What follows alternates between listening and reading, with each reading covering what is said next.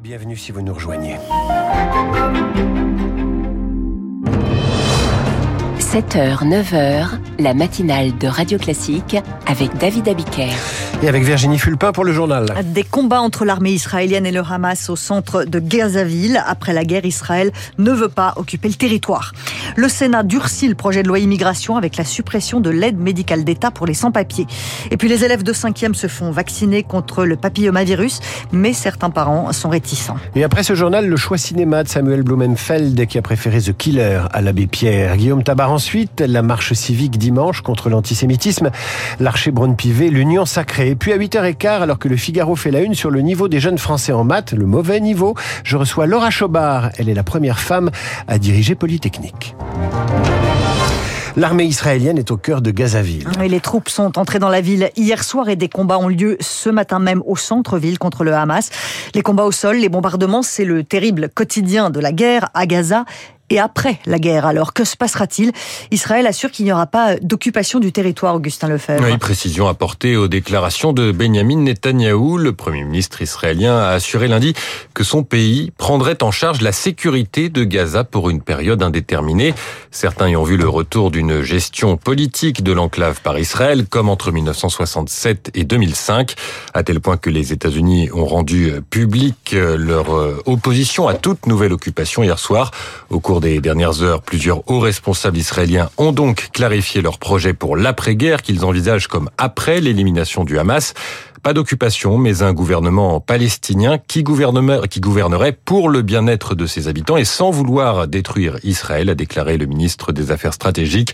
Un conseiller du Premier ministre parle, lui, de nouveaux cadres de coopération avec Gaza associant les voisins arabes. Depuis le début de la guerre, la France, comme d'autres pays, est confrontée aux affres de l'antisémitisme, plus d'un millier d'actes recensés, et enfin une union nationale ou presque. La présidente de l'Assemblée nationale, Yael Braun-Pivet, et son homologue du Sénat, Gérard Larcher, appellent à une marche citoyenne contre l'antisémitisme dimanche à Paris. Les sénateurs suppriment l'aide médicale d'État pour les sans-papiers, remplacée par une aide médicale d'urgence. On verra à l'Assemblée nationale.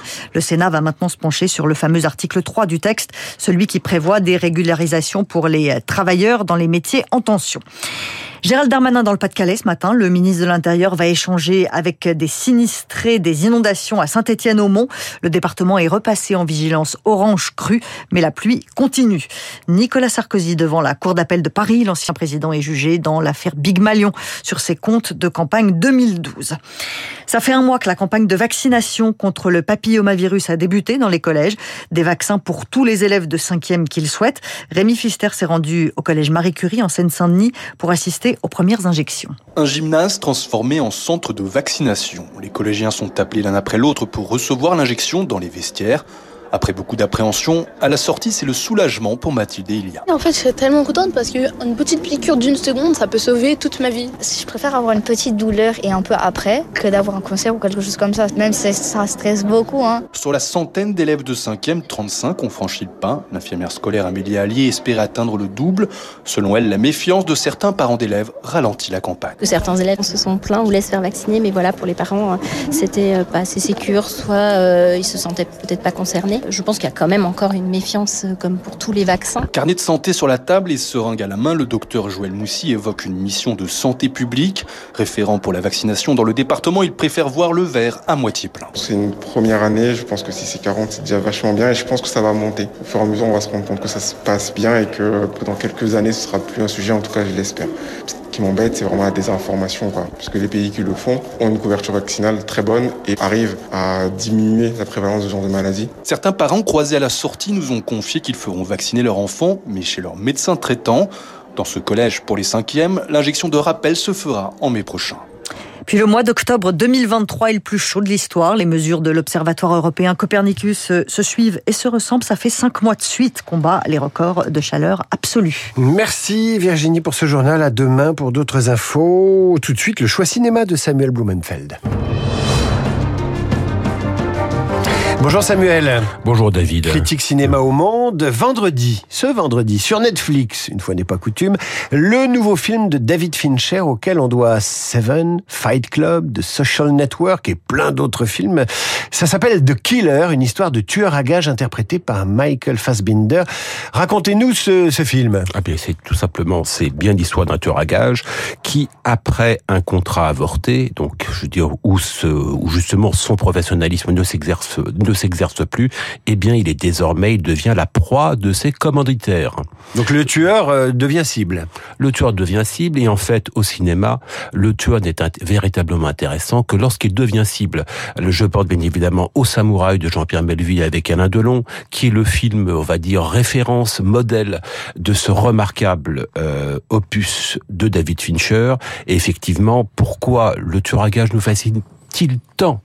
Euh, c'est pas parce que c'est un délinquant, pas parce que c'est un criminel, c'est parce qu'en fait, lorsqu'il est chassé, il devient la proie de ses commanditaires, il devient l'incarnation de l'antisystème.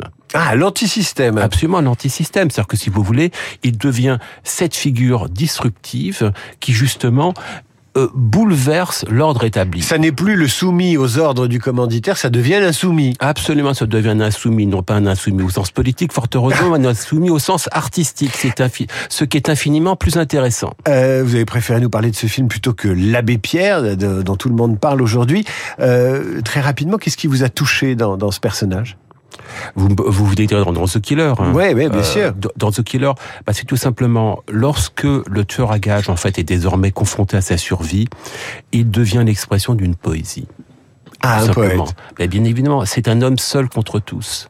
Or, au cinéma, il n'y a rien de plus beau, de plus dramatique qu'un homme seul contre tous.